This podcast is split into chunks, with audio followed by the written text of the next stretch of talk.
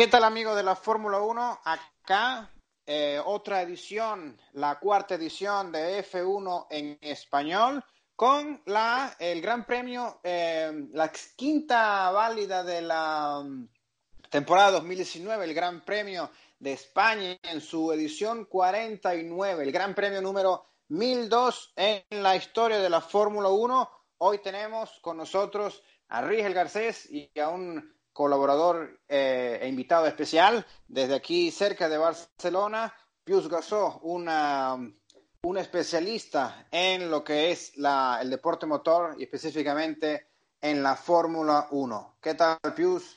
Buenas noches, ¿qué tal? ¿Cómo estás? Todo bien.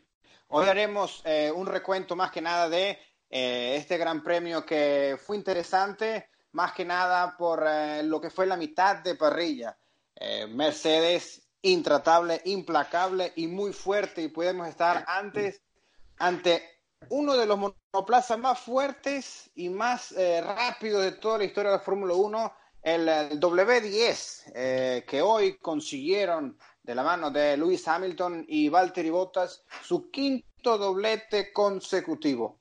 Eh, hacer un recuento de, la, de lo que nos dejó la, el Gran Premio de hoy.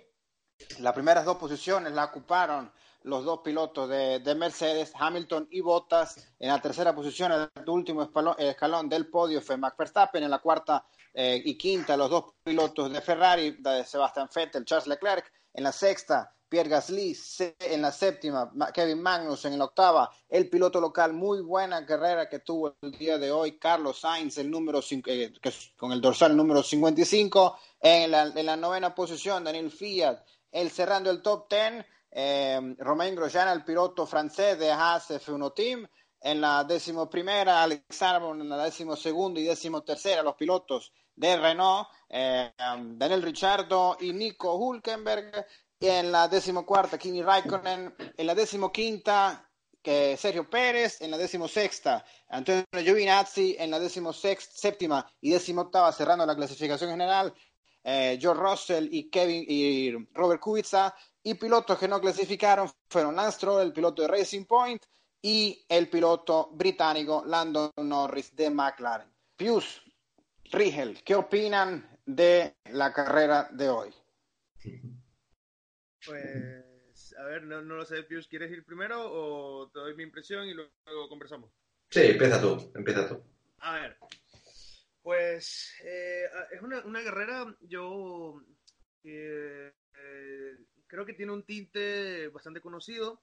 Eh, vimos una, una, una, suerte de una película ya repetida, eh, no solo en las últimas carreras de esta, de esta temporada, de esta temporada 2019, sino de los últimos tres años. Eh, un equipo Mercedes que, que, no solamente estuvo intratable y estuvo en otra clasificación completamente distinta, una carrera aparte para ellos dos solos, sino que eh, vimos al, equipo, yo creo que, una de las cosas más importantes o, más resaltantes de este, de este Gran Premio es que vimos al equipo Ferrari luchar contra ellos mismos. Eh, vimos al equipo Ferrari de la escudería italiana eh, dudar de, de, su estrategia y a sus pilotos creo que estaban algo perdidos y luchando entre ellos. Lo que le dio la oportunidad a, Red Bull de, bueno, de arrebatarles el, el tercer puesto de la clasificación desde el podio. Eh, bajando en la clasificación, vimos una gran carrera del piloto francés Pierre Gasly, de, increíble carrera de los pilotos de Haas, quienes lucharon entre ellos, lucharon contra con McLaren, con Renault, lucharon contra todos los equipos en, en, la, en, la, en la pista y dejaron que dejaron, dejaron ver el, proyecto que tienen y, la posibilidad que tiene este equipo de crecer. Eh, creo que completamente una, una contraparte y, mm, como la otra cara de la moneda, moneda perdón, de, lo que, del equipo Renault, quien para este momento aún no, no logra um, entrar en un buen ritmo, no logra que sus pilotos entiendan el, el, balance del vehículo y los hagan subir en la clasificación y de nuevo eh, tuvieron una carrera muy complicada con muchísimos contratiempos. Eh, donde la mayor parte de la carrera estuvo Nico Hülkenberg eh, aplastando, mm, o bueno, venciendo de alguna manera a, Daniel Richardo, Aunque finalmente, bueno, fue Daniel Richard quien, se, quien le ganó en, la, en, esta, en el puesto 12 de la clasificación. Pero, sin embargo, es un equipo que está aún tratando de, encontrar su, su, lugar y apostando al, al, cambio que puede venir en los próximos años. Eh, a ver, una carrera creo que es un tema que podemos tocar más adelante en, el, en, el, en, este, en este espacio que tenemos, pero creo que esta carrera dejó claro para todos los, los fanáticos de la Fórmula 1 y sobre todo todos los fanáticos que están acá en España, que es una carrera que aún tiene muchísima afición y que aún tiene muchísima gente dispuesta a verlo. Justo después de la carrera estuve viendo algunas estadísticas y se vendieron a lo largo del fin de semana eh, 160 mil entradas, de las cuales 80 mil o, 70 mil estuvieron hoy en pista. Por lo tanto, es una pista que, eh, un, gran premio que aún llama la atención y creo que eh, no es un secreto para nadie que ya podríamos considerar que forma parte de, de estos, estas pistas que son icónicas, eh, irreemplazables por lo cual creo que sería una tristeza que aún en este punto se estén planteando si sigue o no en el calendario aunque creo que luego leí alguna, algunas declaraciones de, del director de la, de la carrera, eh, el, perdón, el director del circuito, que, que bueno, que ya estaban negociando la posibilidad y tal, quizás fue es todo un bluff para, para tener mejor, un mejor trato de aquí en adelante, pero ese tipo de noticias creo que terminan por alterarnos a todos un poco. Eh, y bueno, me encantaría saber qué, piensan un poco al, respecto. Bueno, eh, que si queréis, bueno, si tendría que empezar quizá, buenas noches otra vez, si empiezo a hablar yo más, más que el resumen, el resumen lo, ha hecho, lo has hecho perfecto, yo creo que voy a hablar más de la impresión, ¿no? La impresión, ¿qué, pasa, ¿qué pasa en el circuito? ¿Qué pasa en Montmeló? ¿Qué pasa en Barcelona? ¿Qué es el circuito? Es el circuito de los test, es el circuito donde todos los equipos tienen muchísima información, tienen muchísimos datos y en cualquier momento, en el momento que vienen del periplo eh, inicial asiático, más, bueno, más a la zona de, al revés, perdón, esa zona más eh, fuera de Europa, cuando llegan a Europa, es cuando realmente ellos eh, ponen reglajes perfectamente afinados. ¿Qué pasa con Mercedes? Mercedes tienen ahora mismo, lo sabemos perfectamente, una, un motor espectacularmente potente y además no solamente motor, sabemos que el chasis es uno de los mejores, por no decir el mejor. Ya quiero que Red Bull sí tiene muy buen chasis, pero Mercedes está en un paso muy por encima. ¿Qué pasa? Que Mercedes está en otra categoría, está en otra disciplina, pero ¿por qué? Oye, porque ellos trabajan de otra manera, porque ellos han trabajado muy bien, porque han entendido el concepto, porque es algo que ha nacido para ellos. Quiero decir, esta Fórmula 1 está concebida un poco para Mercedes. Ferrari siguen yendo eh, desde hace dos, tres años a remolque pero es que igual que han hecho muchos años atrás, no tienen un claro, a, hoy más, hoy, hoy en día más, no tienen un líder que sepa llevar, gestionar esta situación. Hoy, entre ellos, como bien habéis dicho, entre ellos estaban peleando. En vez de pensar en ganar, en llegar hacia adelante, no sabían qué hacer y solo hacen que pasa tú, pasa yo, pasa tú, que tú eres más rápido, yo soy más lento y mientras tú estás mirando hacia atrás, no estás mirando hacia adelante. Eso es la primera teoría de la competición y eso es lo primero que me enseñó mi padre cuando empecé a correr y es nunca mires atrás, siempre mira hacia adelante. Cuando un piloto está pensando, si no voy rápido, me, va, me tendré que dejar pasar por detrás, en ese momento tú estás perdiendo décimas de segundo. Entonces esta estrategia que están utilizando últimamente los Ferrari de si no eres rápido te dejarás pasar para que te venga mal ahí vamos mal. No tienen un claro número uno. Vettel para mí ha perdido totalmente la, la fuerza en el equipo a la que ha venido Leclerc, porque Leclerc es un chico con un desparpajo bestial que se lo está, entre comillas, comiendo bastante fácilmente y en cuestión de un año estoy, estoy seguro que, bueno, no veo a Vettel mucho más tiempo en Ferrari, por desgracia, o por suerte para algunos seguramente. Así que, bueno, ¿Qué pasa en Barcelona? Barcelona es un circuito pues, que hemos visto esto de siempre, que los equipos eh, fuertes corren mucho, los equipos lentos van bastante más lento. Y las distancias se eh, magnifican mucho por encima de otros circuitos, ¿no? Sí que es cierto que cuando hay carreras bonitas las pueden haber, cuando hay carreras más sí, más sosas, como puede ser la de hoy, pues sí que es cierto que se ha visto una carrera un poco más aburrida, incluso llegando al, bueno, eh, la gente estaba esperando que hubiera accidentes, ¿no? Que es un poco aquello de decir, ostras, no podemos venir a un circuito a que la gente tenga accidentes o golpes o... sí, porque al final es, es peligroso. Pero sí que es cierto que al final ha dado un poco de, de, de, de punch a la, a la, carrera, ¿no? Todavía así, bueno, eh, después del safety car que quedaban 12, 15 vueltas, un poco más, 15, 20 vueltas, eh, em, Hamilton le ha sacado a Kubica casi una vuelta, otra vez no una vuelta. Es decir, están, hay unas diferencias tan abismales entre primeros y décimo que, no hay por hoy la Fórmula 1 hasta que no llegue un cambio de ciclo muy grande, eh, tendremos esto y tendremos que adaptarnos a esto.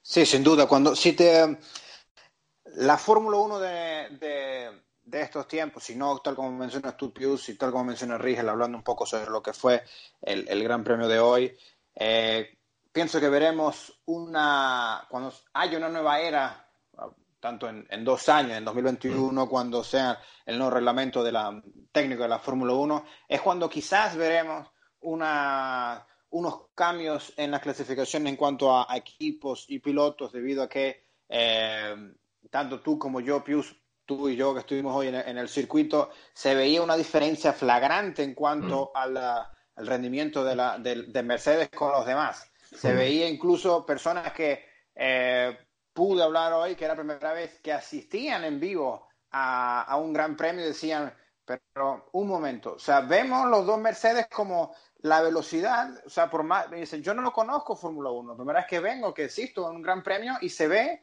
que la velocidad que tienen esta, estas dos monoplazas es, con comparación a los demás, es más mm. rápida. La, mm. sensación que te da mm. es mucho más rápida que en comparación a Red Bull y a la Ferrari. Se notaba, se notaba muchísimo. Por ejemplo, en la, en la salida de Pelús para la curva, uf, que creo que era la 8 o 9, era evidente como la parte como entraba en curva, era totalmente dos mundos, eran dos mm. mundos. Otra galaxia estaba Mercedes en comparación a Ferrari. Y tal como mencionas tú, Pius, era esa lucha entre, entre, Ferrari. Mattia Binotto de momento no, no pareciera saber llevar eh, este barco, llevarlo hacia adelante, ya, como ver como un, eh, Sebastian Vettel tiene un flat spot desde el inicio de la, de la, de la competición y y mm. cuando tuvieron, si tenía un flat spot, las vibraciones, evidentemente, como conocemos, eh, los, los aficionados a la Fórmula 1, impide el buen rendimiento y desempeño del monoplaza para alcanzar tanto ya sea flujo aerodinámico y que, se, y que tenga un buena,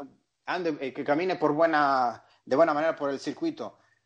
Estuvo unas tantas vueltas eh, que retuvo, que contuvo el alemán al, a Charles Leclerc para cosa que le impidió a Charles Leclerc atacar y cosa que también, eh, la, la, eh, según la estimación de Pirelli para eh, la primera parada en boxer en la vuelta número 22, Ferrari entra en la, en la, en la vuelta número 19. También se hicieron un lío en la parte estratégica que no se entendió muy bien, ya desde la arrancada, impecable la, la atacada que hizo Hamilton a Valtteri Bottas, la conducción también de Max Verstappen hoy fue muy buena, más allá de no poder alcanzar y contar de momento con un rendimiento como lo tiene Mercedes.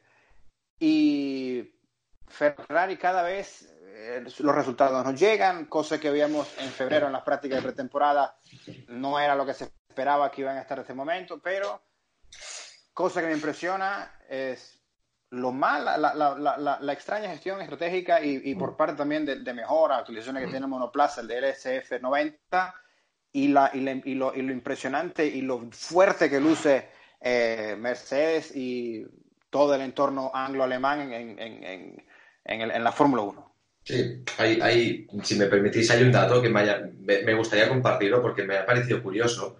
Y es Leonardo, tú me has visto hoy que estaba con mi chica hoy. Eh, he ido con ella a tribuna, he estado con ella por el circuito, ¿no? He, cambiado un poco, lo, decía en Twitter, he cambiado un poco la, el mundo del paddock, el mundo del play por, por ir pues, a ver carreras, ¿no? Que también a veces es, bonito. Eh, y estamos en final de recta, la tribuna F, si no me equivoco, en la última tribuna, la última, justo encima de, de la 1. Y ella misma, que obviamente es, mi pareja y lleva muchos años conmigo y conoce este mundo, pero ella misma, cuando pasaba Hamilton y, y sobre todo Hamilton, me decía, es que abre gas el A1 abre gas dentro de la curva mucho antes que, todo el resto. Y decía, ostras, ¿cómo te has dado cuenta de esto? Es un detalle súper curioso, que, claro, es, alarmantemente curioso que una persona que no es, por decirlo así, experta en Fórmula 1, sepa notar que abre el gas un segundo antes. Ese segundo antes, un poquito menos quizá, es el tiempo que curva a curva vas ganando y tienen tanta facilidad y tanta docilidad ese coche al abrir gas que es que, es que no tienen nada que hacer. Sin embargo, Ferrari pasaba mucho más lento, pasaba, intentaban abrir gas en el móvil puro, es decir, no tienen nada que hacer. Están, están muy, muy, pero muy por detrás y es alarmantemente preocupante. Es decir, ¿qué temporada nos espera cuando llevamos eh, todas las carreras hasta ahora con dobletes de Mercedes y Ferrari arrastrándose por detrás? Con, con, mi pena de decir, he de decir que se están arrastrando. Claro, que eh, justo después de, finalizar la carrera, eh, salieron a la luz eh, algunas declaraciones que dio el jefe del equipo, Matías Binotto, y a ver, las, pongo, se las comento para que, para que entremos un poco en contraste con respecto a lo que está pensando esta persona que está dirigiendo el equipo Ferrari y lo que están pensando sus pilotos y evidentemente lo que está buscando la afición que tratan de ver a un Ferrari que, bueno, tiene años tratando de de lograr eh, ir a, combatir directamente con los equipos que, han dominado todo este tiempo, dígase Red Bull y ahora Mercedes, y empezar a una nueva era, como lo dijo al principio de la temporada eh, Matías Binotto, que iba a ser eh, este el inicio de, la, de, la, de esa nueva era.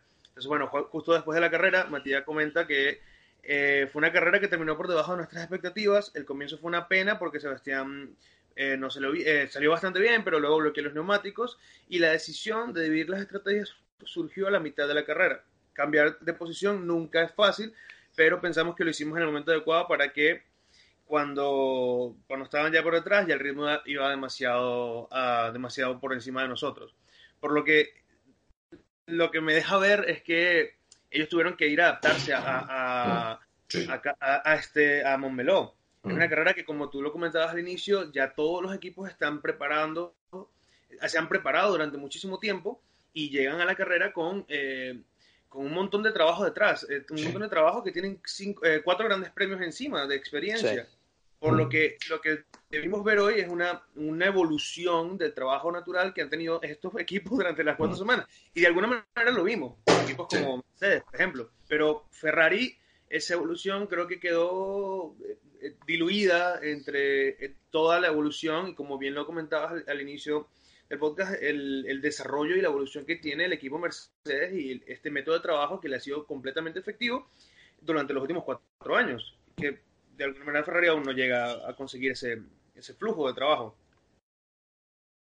Sí, una, una de las eh, lastres que ha tenido principalmente la Ferrari en, desde la evoluciones que, ha llevado a cabo es el problema que tienen la, tanto en la suspensión trasera y no consiguen eh, con, la, con las máximas actualizaciones que traen es la, um, el, conseguir el rendimiento óptimo de las gomas, cosa que es ideal, o sea, sería el, único contacto que hay entre el monoplaza y el asfalto son las gomas. Y no encuentran la... Um, el momento, la, la, temperatura justa, no hay tampoco la, correlación entre, entre, entre goma y flujo aerodinámico. Y circuito no le, están perdiendo mucho también en, la, en ese particular.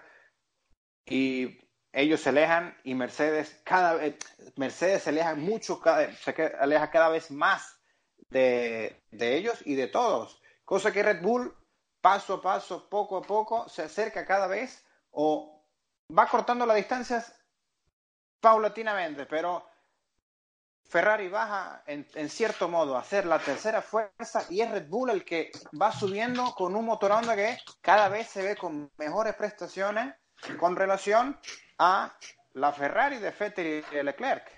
Sí.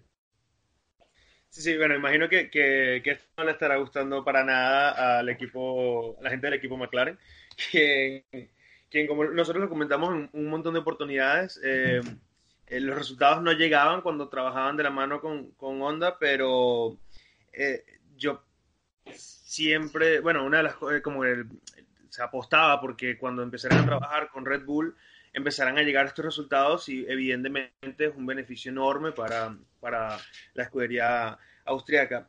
Ya entrando como en la última sección de este, de este podcast, me tomo la libertad Pau, de, preguntarte un poco sobre qué piensas sobre esta nueva Fórmula 1 y todos los cambios que ha tenido Liberty Media en, lo que ahora conocemos como la Fórmula 1 y lo que puede ser la Fórmula 1 en, un futuro inmediato, como por ejemplo los rumores de, que Toto Wolf dejaría de lado su, super exitosa carrera con Mercedes y, pasaría a dirigir el, gran equipo de la Fórmula 1.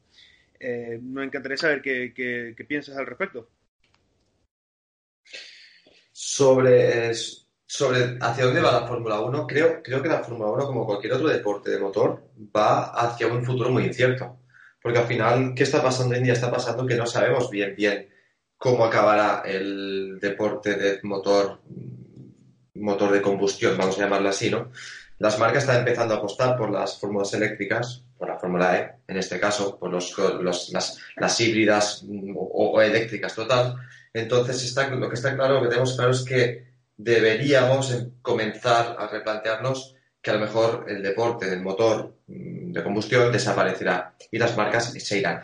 ¿Qué pasa con Mercedes? Mercedes eh, están dominando, Mercedes creo, Toto Wolf, compañía, están muy contentos con todo lo que están haciendo, pero llega un momento que ganar en exceso aburre. Aburre porque no... Mm, ganar por ganar no es bonito. Hoy lo hablábamos en el circuito a veces es divertido el tener una competencia, es, es, motivador que alguien que esté detrás tuyo. Entonces, llegará un momento, estoy seguro que Mercedes aburrirá de ganar y, buscará otras metas, otras, otras iniciativas. Y esas otras metas, otras iniciativas, seguramente son la Fórmula E, ya lo hemos hablado muchas veces. Estoy seguro que Mercedes dejará la Fórmula 1 y la dejará, como hemos dicho otras muchas tantas, eh, dañada, eh, dolorida, eh, magullada, porque realmente durante estos años de, totalmente dominación, eh, ha dejado mucha gente que ha perdido el amor, ¿no? Yo hablo con mucha gente, mucha gente me comentamos, obviamente, carreras, comentamos mundiales, y me dicen, es que no veo la Fórmula 1 desde que Alonso no gana, o no veo la Fórmula 1 desde que Vettel ganó, o no veo la Fórmula 1 desde que Mercedes gana, ¿no? Es que la gente cuando no tiene competición deja ver la competición, porque al final la competición es competición. Si no hay competición, no tiene gracia verla.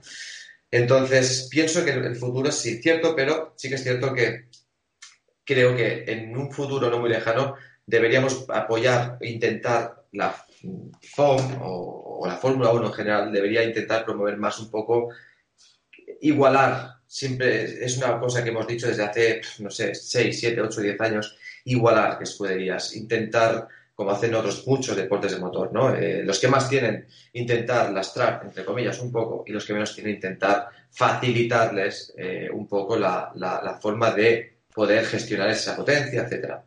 Creo que llegará un momento en el cual, cuando no tengan eh, público, cuando no tengan gente que vaya a los circuitos, cuando no tengan plataformas televisivas que compren su producto, deberán hacer un pensamiento y ese pensamiento estoy seguro que llegará por eh, modificar un poco el formato de carreras que tiene actualmente, que este formato es muy antiguo y muy eh, dominante. No me cansa nunca de decir, y vosotros seguramente me habéis escuchado una vez, que la Fórmula 1 no deja de ser una empresa y como una empresa que es, lo que se trata es de facturar. ¿Y cuando, cuando se factura? Cuando Mercedes quiere, cuando Ferrari quiere, cuando eh, etcétera quieren. Cuando las Fórmula 1 no facture, ya harán por facturar, ¿entendéis? O sea, creo que eso es lo que tenemos que esperar. Que tenemos que esperar que no facturen para eh, intentar que ellos den un golpe de cabeza y digan, ostras, tenemos que cambiar este formato. ¿Qué es que ha pasado con Bombero? ¿Qué está pasando con Bombero? Que Bombero ha dicho, oye, vuestro formato no nos gusta. Es lo que está pasando realmente. Este dinero es inviable para el espectáculo que tenemos aquí. Hay que modificar un poco el canon, hay que modificar un poco esto. Ellos no se quieren bajar entre comillas del burro, esto es lo que hay, esto es lo que os ofrezco. Si no, lo siento mucho, pero vuestro paquete no es interesante que se venga hueca a Barcelona. Es un poco lo que está pasando y es un poco lo que motivará. Perderíamos la Fórmula 1, está claro, pero estoy seguro que el circuito no se quedaría sin eventos, ganaríamos a lo mejor otros mucho más espectaculares que seguramente tienen ganas de, de demostrar en España la chicha que llevan dentro, ¿no? Claro. Sí, totalmente. Totalmente, totalmente. Pero bueno, ya en esta edición de F1 en español, ya se nos ondió la bandera a cuadros para terminar y dar, para dar como concluido esta edición. Mil gracias a Pius Gasol, un especialista del de, deporte motor y más que nada de la Fórmula 1, por estar con nosotros en, en, esta ocasión. A Rigel desde Madrid, mil gracias por, por estar otra vez y será un placer, Pius, eh, volver a poder contar contigo en, eh, en, este podcast. Que nada, la próxima edición, el próximo Gran Premio del Fórmula 1 será en dos semanas con el Gran Premio de Mónaco el 23, del 23 al 26 de mayo y de ahí veremos cómo se desarrolla más eh, la, esta Fórmula 1, esta temporada 69 de la Fórmula 1 y veremos cómo si siguen mandando eh, o si es eh, Mercedes o Red Bull o Ferrari los que los equipos quien gane tan importante la pole position para esa carrera y tantas que ha hecho, que ha logrado el piloto finlandés Valtteri Bottas y la forma con que se le ve este año, que es totalmente diferente al año pasado. Muchas gracias. Esto ha sido todo por el día de hoy en F1 en español y nos escucharemos en dos semanas en, eh, luego del el Gran Premio de Mónaco. Gracias. Chao.